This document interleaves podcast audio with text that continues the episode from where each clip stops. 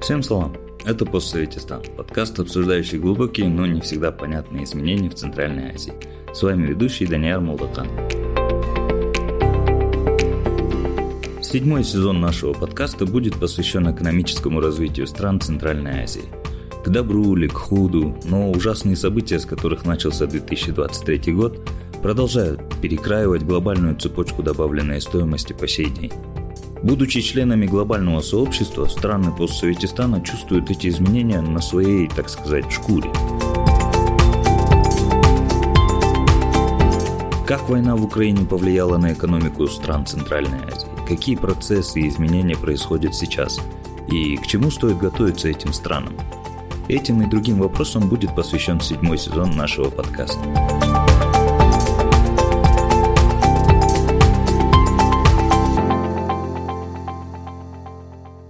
Эпизод 2. Экономика Узбекистана.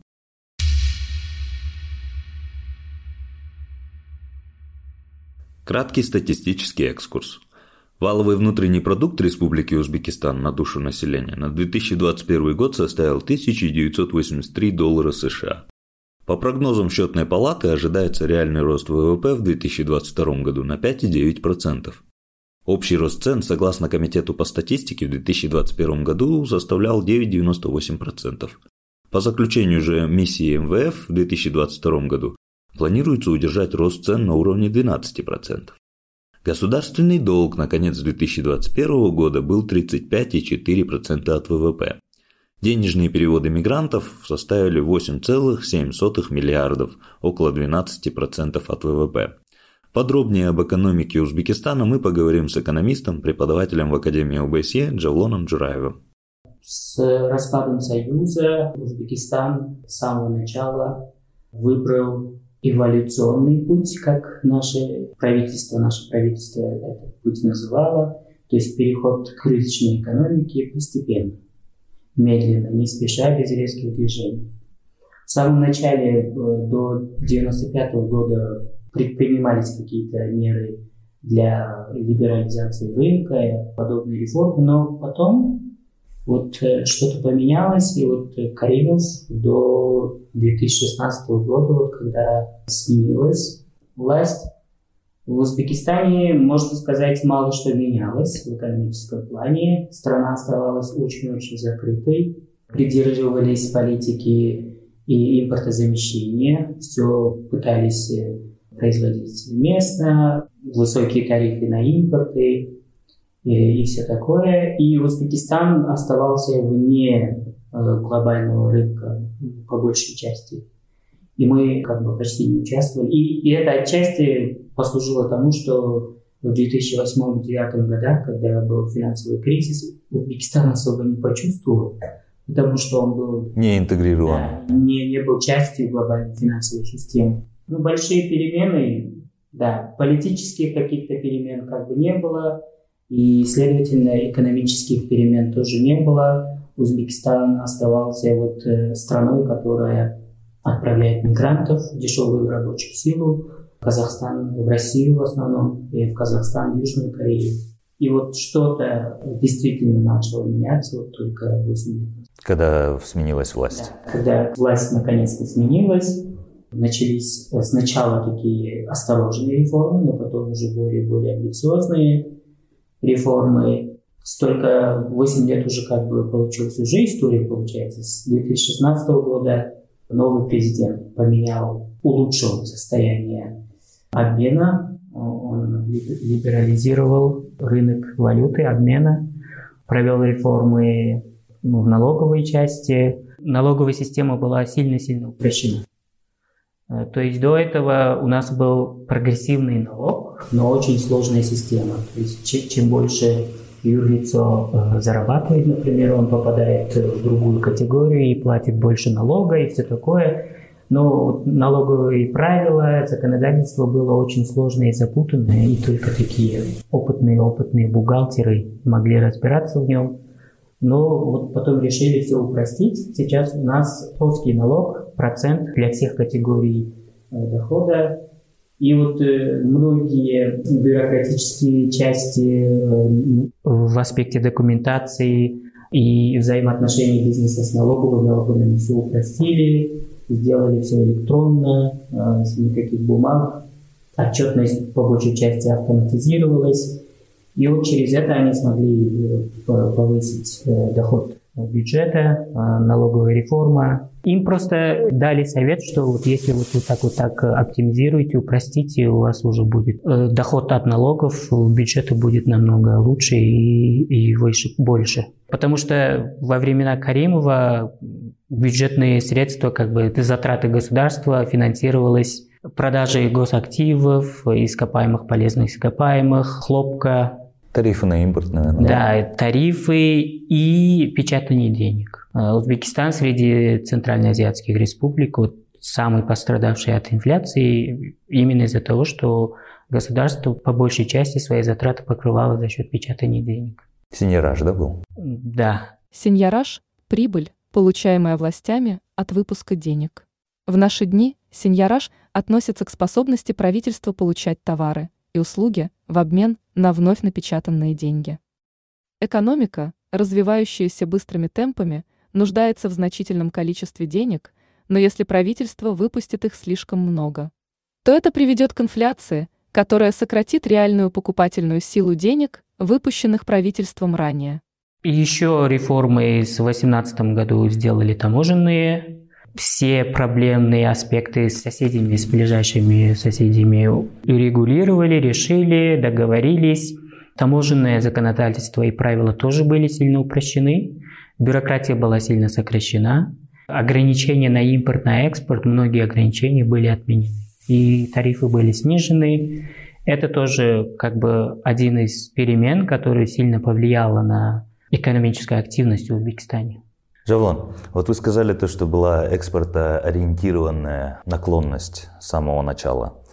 Почему в Южной Корее и в целом в азиатских тиграх это сработало, а в Узбекистане это как будто бы не очень? Южная Корея тоже в самом начале, когда она свою, свой костяк строила, свою индустриальную базу строила, сильно-сильно государство помогало этим отраслям. И вот только после того, как они вот создали себе индустриальную базу промышленную, вот только потом они начали уже на основе стоя на, на этой платформе, они потом уже смогли построить Samsung, LG и все такое. В Узбекистане это не сработало, во-первых, еще не столько времени прошло, и во-вторых, сильной политической воли, чтобы особо развивать экономику, что-то новое пробовать или как-то пытаться фундаментально что-то менять, реформы какие-то делать не предпринималось. У Каримова не было.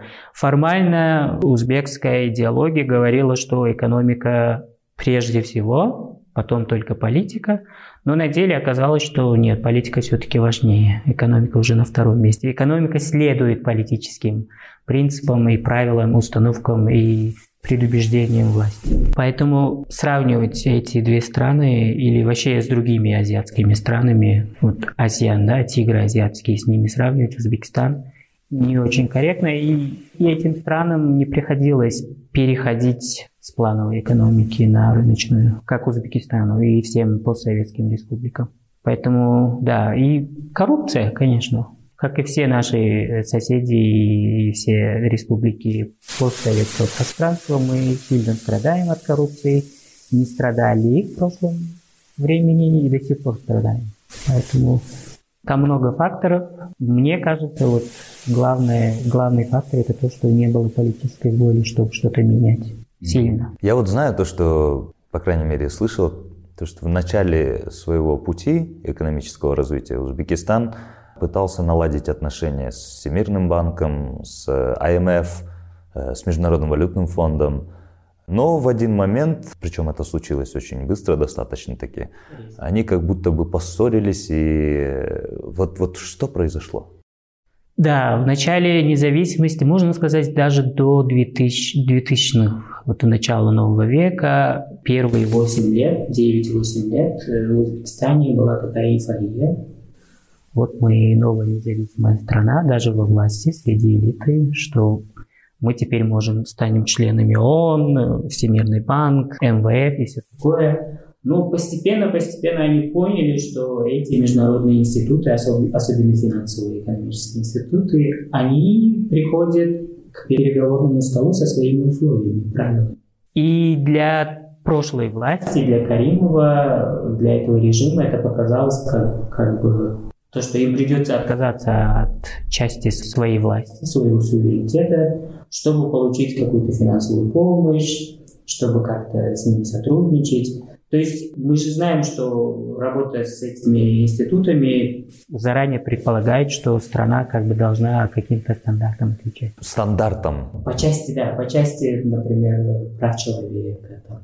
А Каримов не очень-то дружил с правами человека, поэтому...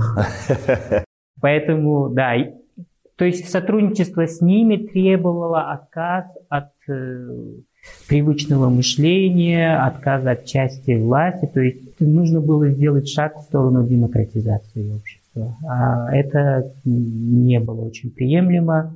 Не то, что международные институты в самом-самом начале независимости Узбекистан сильно дружил с Турцией, например. Это отчасти обосновывалось тем, что мы тюркские народы, мы должны помогать друг другу. Пантуркизм время сильно продвигало в Средней Азии. В Средней Азии. И вот, но потом выяснилось, что турецкие школы, которые открыли, открылись сразу после этого в Узбекистане, они не только обучают детей, они еще и идеологию какую-то продвигают и влезают в политику. Это снова режиму не понравилось, и они поссорились. И переменой стало еще то, что в Андижане произошло в 2005 году. И, вот.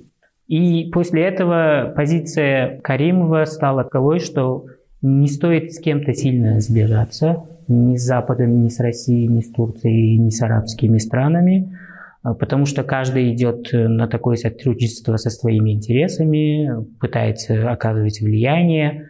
Оказалось для Каримова терять влияние или делиться со своей, своей властью, это неприемлемо. Ну вот как раз-таки с Южной Кореей вроде бы получилось хорошее сотрудничество, разве не так? Да, Узбекистан, как и другие страны, по-моему, даже в Африке, например, да, с, с азиатскими странами легко договариваются, потому что Южная Корея, Китай, например, тоже. У них модель сотрудничества такова, что чисто на базе экономических интересов, выгоды мы будем сотрудничать, а в остальное не будем вмешиваться. То, что у вас там с правами человека происходит, насколько вы демократичная страна, это нас не касается. Мы вот будем вкладываться, мы будем вот инвестировать, и мы вот столько будем от этого получать. Чисто прагматический подход, а остальное... То есть они к своему сотрудничеству, к своим инвестициям никакие э, идеологические эти приложения не, не добавляют не прикрепляют. Поэтому с ними легче было договориться. Вот да, вначале с Южной Кореей, хотя потом южнокорейский автопром перешел американцам, с ними тоже как-то не получилось. А вот сейчас Китай, да, Китай сильный, сильный инвестор в Узбекистане. Поезд и путь это про это, да? Да, да. И, и в рамках этого проекта, и вообще вне этого проекта, вот китайские интересы в Узбекистане вот за последние, особенно за последние эти годы, когда новая власть пришла, сильно усилилась. Узбекистан планирует вступление в ВТО? Узбекистан долго планирует, с 90 какого-то года, я точно не помню, но вот, да, опять же, после 16 года вот эти все планы наконец-то стали осуществляться, они начали что-то делать, ВТО им дали список, скажем, список своих требований, и они пункт по пункту начали эти требования пытаться выполнять. И вот рабочая группа постоянно встречается с нашей стороны с, с представителем ВТО и обсуждают, у Узбекистана э, статус наблюдателя, вот остался последний шаг, чтобы вступить. Ну, и вот эти реформы таможенные, которые были в 2018 году сделаны, проведены, это, я думаю, отчасти для того, чтобы соответствовать требованиям ВТО. А как же насчет Евразийского экономического союза? Есть ли какая-нибудь политическая воля или какая-то, я не знаю, какой-то интерес в этой организации? Да, 2017 до 2019 года, два года где-то были такие горячие обсуждения этого вопроса. Стоит ли входить да. или нет, да? Внутри страны и общественность, и экспертное сообщество, все там пытались выяснить, нам стоит, не стоит, сколько выиграем, сколько проиграем, потеряем и все такое. Но после 2019 года как-то это все стихло, а с происшествиями в Украине, специальной операцией, это все уже все, этот вопрос уже снят, никто об этом не думает. Если даже были те, кто за это, они, они как-то уже не могут что-то сказать. Спеси поубавилось, короче, да? Да, да, желание идти в союз с северным соседом как-то, да, поубавилось. Ну а с другой стороны, мы же понимаем то, что как раз-таки этот северный сосед и имеет огромный рынок, огромные перспективы. В целом от этого сотрудничества бывшим советским республикам некуда деться, особенно таким странам, как Кыргызстан, Узбекистан. И Узбекистану, да. Которые landlocked, которые не имеют доступа к морю.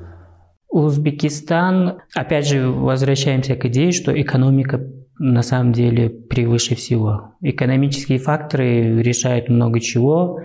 Россия один из самых больших торговых партнеров Узбекистана. Китай с Россией как... Э, Конкурируют. Да, да, нос к носу идут постоянно. То этот опережает, то другой. Но все равно Россия вот имеет вес в торговле, в экспорте Узбекистана. Но отличие от Китая в том, что Узбекистан еще и мигрантов отправляет. Трудовые мигранты, да. Да, то есть э, если это добавить, этот фактор тоже добавить, то получается наша экономика от России сильно зависит. И мы это все уже э, несколько раз на практике поняли, и даже те, кто это не хотели признавать по идеологическим причинам, они все равно им тоже пришлось признать, вот что случается в России, сразу аукается в Узбекистане. Экономика сразу чувствует и резко реагирует на все происшествия. Последние события тоже это доказали. Поэтому, исходя из этого, мы можем наблюдать, что наши дипломаты, они себя очень-очень э, осторожно ведут. В голосованиях в ООН, например, в Генассамблее Узбекистане или воздерживается, или вообще не голосует по поводу действий России, например. Потому что они понимают, что мы до сих пор все, все-таки сильно зависим, но при этом новый режим, он пытается диверсифицировать рынки экспорта, они пытаются устанавливать связи с другими частями мира, и плюс они пытаются развить экономику сам, самого Узбекистана, чтобы мигранты могли вернуться и чтобы вот эта зависимость от России, от российской экономики уменьшилась. Вряд ли получится полностью как бы... Нивелировать. Добиться, да, добиться такой независимости экономической, чтобы можно было смело России что-то говорить, э, какие-то условия ставить или свою позицию честно, открыто выражать, но все равно какие-то попытки, чтобы но при этом, ну вот это чисто узбекский подход. При, при этом наш президент летает в Москву на саммиты СНГ, ШОС и все такое, улыбается красиво, вежливо с Россией обходится, но при этом есть попытки сдвиги, чтобы мы должны вот вернуть своих мигрантов, мы должны продавать и не только в Россию товары, и все такое, вот какие-то да, реформы или шаги в ту сторону есть. Завлон, а структура экономики Узбекистана какая? То есть больше чего там? Узбекистан, как бы больно мне не было об этом говорить, все еще аграрная страна. Одна треть ВВП – это сельское хозяйство. Хлопок. Хлопок, да, за последние 8 лет доля хлопка и пшеницы сократилась до 50. То есть хлопок – одна треть всех земель, скажем, пшеница другая одна треть, а остаются другие эти. То есть они пытаются больше фруктов и овощей выращивать. Не настолько зависит от хлопка, как раньше, но все-таки э, весомая часть э, сельского хозяйства – это хлоп. Другая одна треть ВВП – это промышленность, и 70% этой промышленности – это вот первичные добыча ископаемых, и вот самые-самые добыча сырья, если попроще. Газ. Газ – это ископаемые, да, вот невысокие технологии, не мануфактура, тяжелая промышленность. А как же узбекские холодильники? Ну да, у нас по корейским, южнокорейским, японским технологиям, как брали лицензию, и по этой технологии артель у нас производит бытовую технику. Ну, это, это мизерная часть в экономике Узбекистана. Так что это уже пока еще на это можно не смотреть. И, как говорит э, Госком статистики, последняя треть ВВП – это услуги. Хотя они там особо не уточняют именно какие услуги. Ну, грузоперевозки, транспортные услуги, услуги коммуникации. Да, где-то когда-то говорили, что 3-4% это туризм, очень мизерный процент. Ну вот, то есть мы на 66% еще базовая промышленность и сельское хозяйство. Учитывая такую структуру экономики, если Узбекистан вступит даже на хороших условиях, э, с хорошими преференциями в ВТО, что случится с рынком? Да, очень часто говорят, что вот аграрные страны, в основном аграрные страны, сильно страдают, когда вступают в ВТО. Но вот там есть такой важный нюанс, что вот при обсуждении почему-то об этом не говорят. Когда страна, новый, новый член вступает в ВТО, эта страна сама определяет, на каких условиях она будет вступать. Ну, там э, переговоры на самом деле как бы идут. Да, то есть Узбекистан, например, когда входит, э, Узбекистан может сказать, я сохраню тарифы на, не знаю, там, на газ, на хлопок, на самые важные отрасли экономики, а вот на остальное хорошо я отменю или снижу тарифы. И если с таким условием страна входит в ВТО, все существующие страны тоже точно так же, как бы отражая эти тарифы, ставят на Узбекистан, на товары Узбекистана. Поэтому зависит от того, как наша рабочая группа, наша делегация, как она будет. Переговоры будут вести, о чем они договорятся и какие отрасли будут защищать. То есть, будучи членами ВТО, можно защищать свои важнейшие отрасли как и делают многие члены. Как Казахстан показал. Да, многие члены ВТО так и делают. Даже индустриальные страны, например, США до сих пор agriculture, э, сельское хозяйство до сих пор субсидируют. Хотя по правилам ВТО нельзя так делать. Ну вот они на, на таких условиях соглашались вступать в эту организацию. Поэтому зависит от того, вот, как наши умельцы смогут договориться пострадает э, экономика или не пострадает. И я думаю, что то, что это занимает столько времени и тянется так долго, это отчасти от того, что они вот не могут договориться как-то между собой. И плюс Узбекистан пытается поднять экономику, структуру экономики или правила законодательства до того уровня, который требует ВТО. Насколько я знаю, в Узбекистане сейчас идет очень масштабная государственная инвестиция в изменение инфраструктуры, в обновление инфраструктуры, обновление жилищного фонда. Я, с одной стороны, как экономист, понимаю то, что такие большие государственные расходы в инфраструктуру, они скорее благо, нежели чем несчастье. Да? Но, с другой стороны, очень много правозащитников сейчас поднимают вопрос о том, что страдают местные жители. Вы не могли бы прокомментировать? Вот? Э, страдают местные жители... От выселений, от э, некомпенсации и так далее. Да, то есть сами проекты инвестиционные, то, что вот фонд жилья увеличивает, да, это безусловно хорошо. А те проблемы, о которых вы слышали, про выселявшихся семей без компенсации, это результат не тех проектов, а результат того, что сила закона не до конца работает.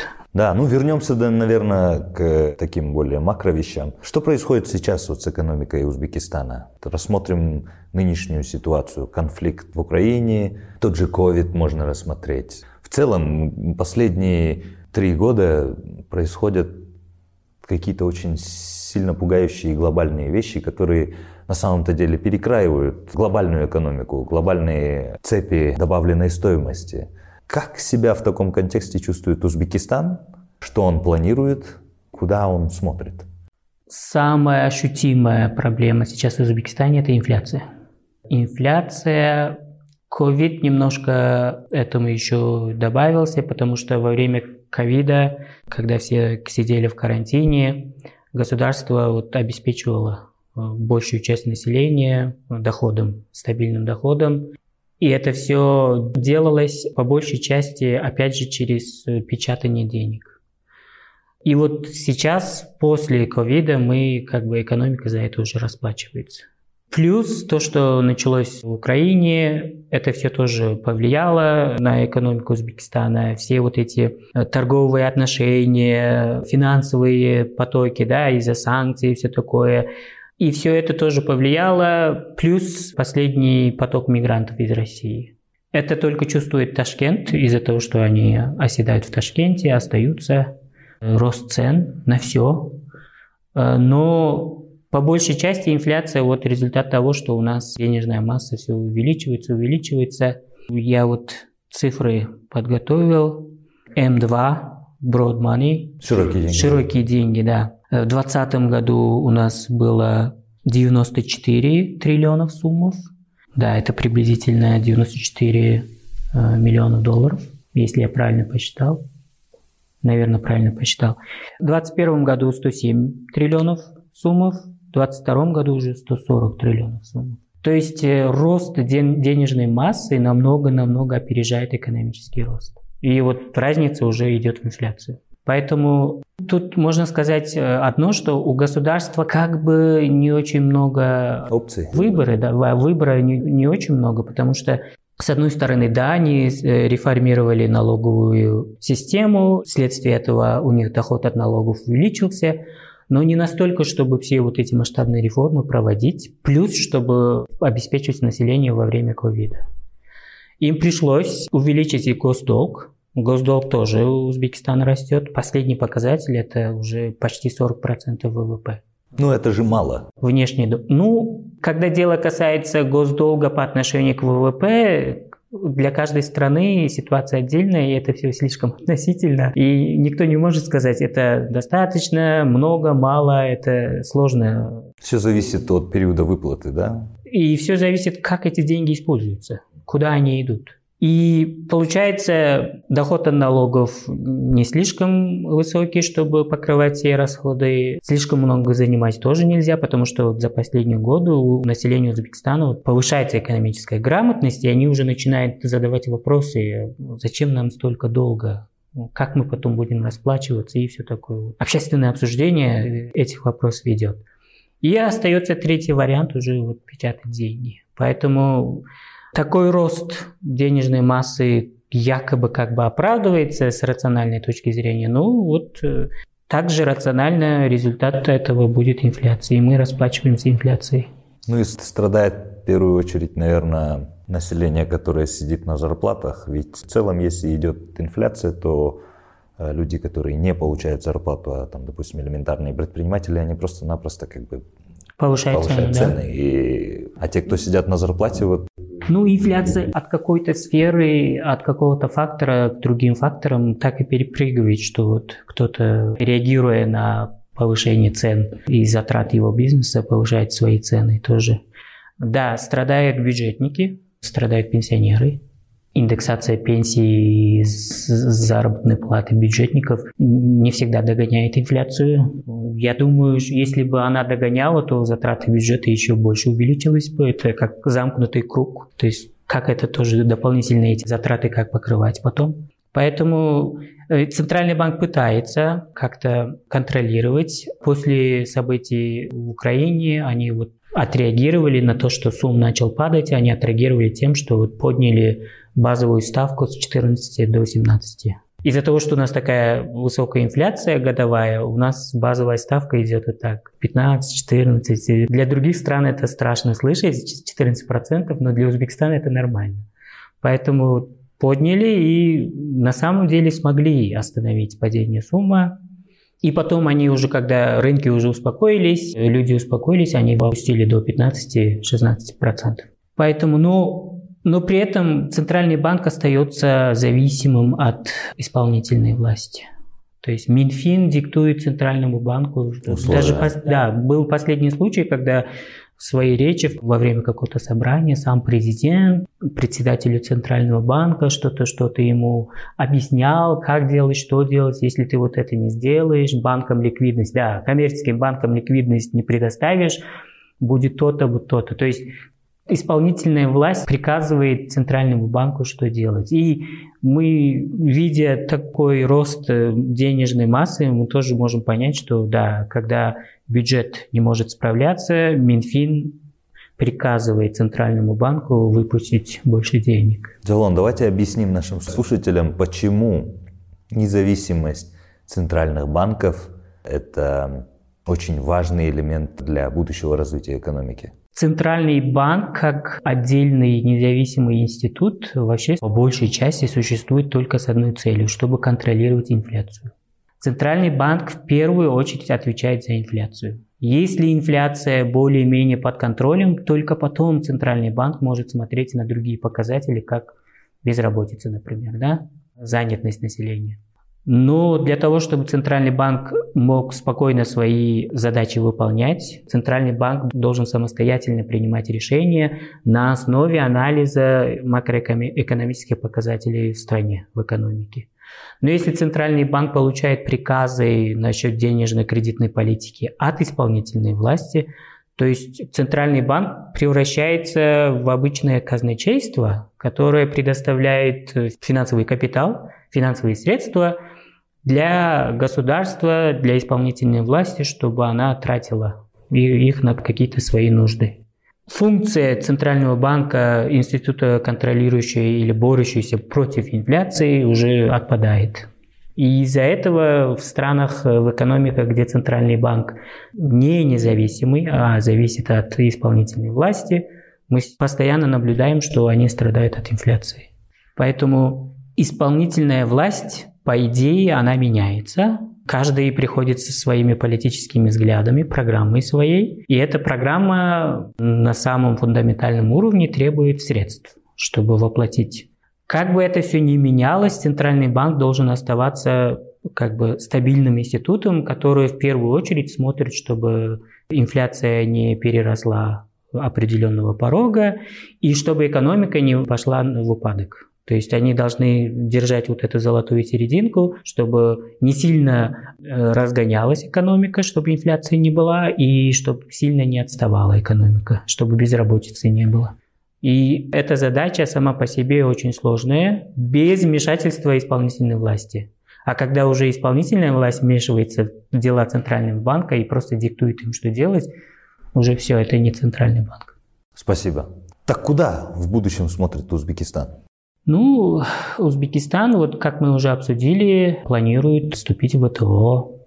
Узбекистан планирует разнообразить, диверсифицировать свою экономику. Какие-то попытки есть. У меня такое чувство, да, такой вывод э, общий получается, что Узбекистан, политика то, что, о чем они говорят, о чем они пишут, и такой, дает такое впечатление, как будто Узбекистан пытается перейти сразу из аграрной экономики в экономику сервиса. Угу. Что, наверное, возможно на примере Сингапура, но на примере Узбекистана это вряд ли получится. Все равно какую-то индустриальную базу сначала надо построить. Ну, индустриальная база тоже как бы я особо сильные и инвестиции в эту сферу вот, пока еще не вижу. Ну, государство, да, у нас огромная дыра в бюджете, после ковида еще большая дыра, но при этом достаточно денег вот тратит на образование, 30%.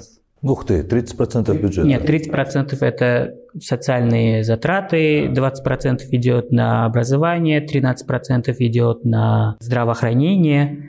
И Отдельно от этого еще 13% идет на инвестиционные проекты, которые мы тоже обсуждали. Туда входят все эти постройка жилья, инфраструктуры, транспортную сеть обновляют, железные дороги, автомобильные дороги и города обновляют. Ташкент, линии метро расширили, сильно-сильно расширили.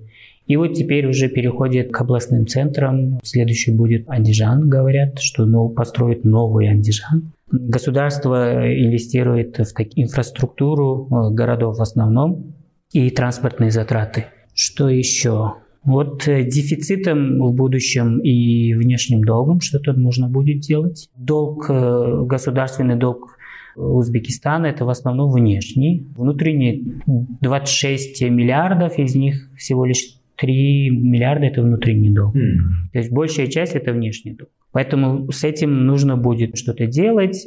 И это означает, что через сколько-то время мы увидим, что налоги будут расти. Если сейчас мы используем плоский налог, то это означает для всех налоги будут расти. Или, может быть, мы вернемся к прогрессивному налогу через какое-то время. Что, по сути, не есть плохо. Нет, это не есть плохо. Если лично я считаю, что вернуться к прогрессивному налогу в упрощенной форме и в прозрачной форме, чтобы всем было открыто, ясно и понятно, кто сколько платит, да, это, это будет намного эффективнее, чем поднять налоговую нагрузку, сделать тяжелее для всех.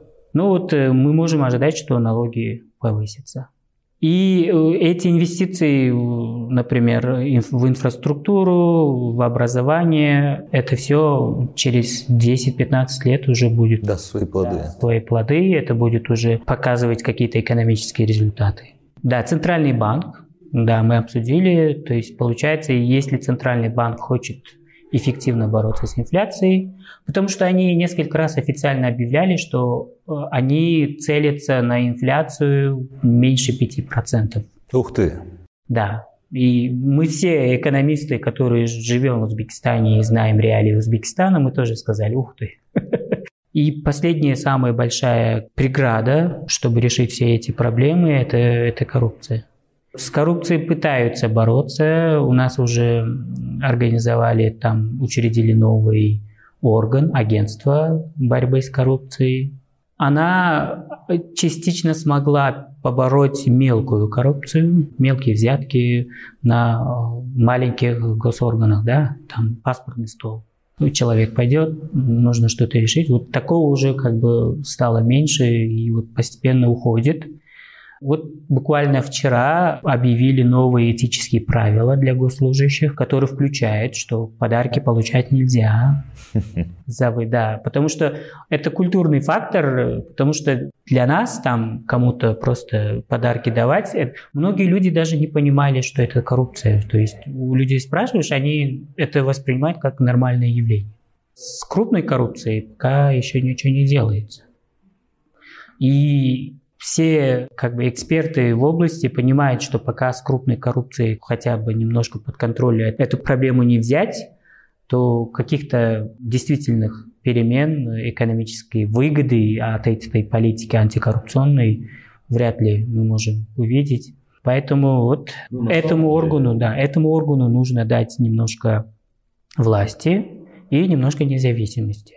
Антикоррупционное агентство, чтобы это сработало, и нужно усилить общественный контроль. Вот, я думаю, то, что все-таки, когда государство следит за государством в области коррупции, то ничего хорошего от этого ждать не стоит. А вот если это будет э, больше про общественный контроль, больше про гражданское, гражданское общество, то тут уже можно достичь каких-то да, результатов. Да, у нас в этом плане тоже пытается как-то воспитать гражданское общество, начали такие инициативы, там открытый бюджет, создали сайт такой, который публикует все пункты бюджета, включая долг, внешний долг все такое, сколько кому мы должны, откуда деньги идут, на что идут, тратятся, ну, большие общие категории, но все равно какое-то начало есть.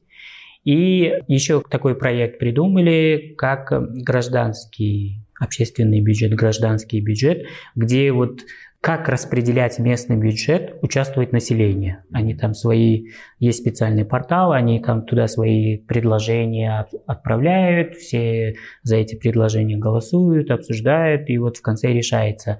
И таким путем вот были случаи, когда в областях решили, что вот из местного бюджета вот эти вот эти несколько школ должны быть отремонтированы, ну вот раньше, вот куда вот эти из местного бюджета средства уходили на ремонт дорог, на самом деле дороги не ремонтировали, если бы было так, но теперь хотя бы есть, есть какой-то общественный народный контроль.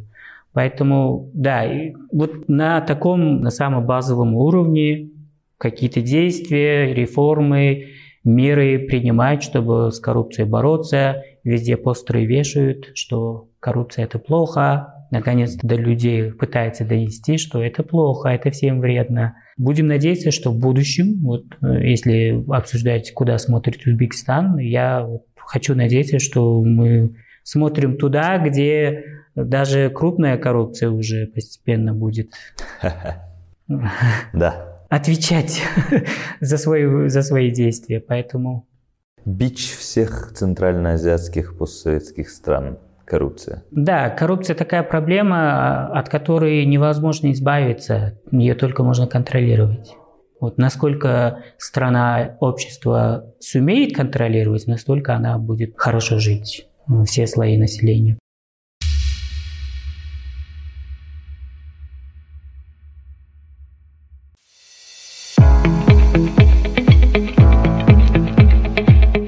Узбекистан – страна с большим экономическим потенциалом. Страна богата природными ресурсами и занимает первое место по населению среди всех центральноазиатских стран. Однако авторитарный подход со всеми вытекающими из этого обстоятельствами не дал стране раскрыть этот потенциал в полной мере. Но времена меняются, и руководство, пришедшее вместо старого, аккуратно, но вполне стремительно пытается наверстать упущенное. Однако эта задача не из легких. Проведенные в стране реформы уже дают свои плоды, и экономика реагирует на эти изменения стремительным ростом, даже при таких глобальных потрясениях, как COVID и война в Украине. И все же работы много, а старые привычки и последствия первых десятилетий авторитаризма и коррупции со времен независимости периодически отдают фантомной болью. В связи с этим напрашивается вопрос, а как долго страна сможет придерживаться заданному темпу проведения экономических реформ? Продолжится ли курс на либерализацию экономики? Сможет ли страна построить индустриальную базу и перейти на экономику сервиса? Сможет ли страна диверсифицировать своих торговых партнеров? И, наконец, сможет ли общественность страны вести эффективную деятельность по контролю за государственными институтами? Это все нам покажет будущее. А пока болеем за узбекистанцев всем постсоветистаном. Все эпизоды нашего подкаста вы сможете найти на нашей странице в Facebook «Постсоветистан», а также на подкастинговых платформах. Давайте о себе знать, комментируйте, оценивайте и делитесь информацией о постсоветистане в ваших социальных сетях. И отмечайте нас хэштегом постсоветистан в Facebook, Instagram и в Твиттере. Спасибо вам за внимание и до новых встреч!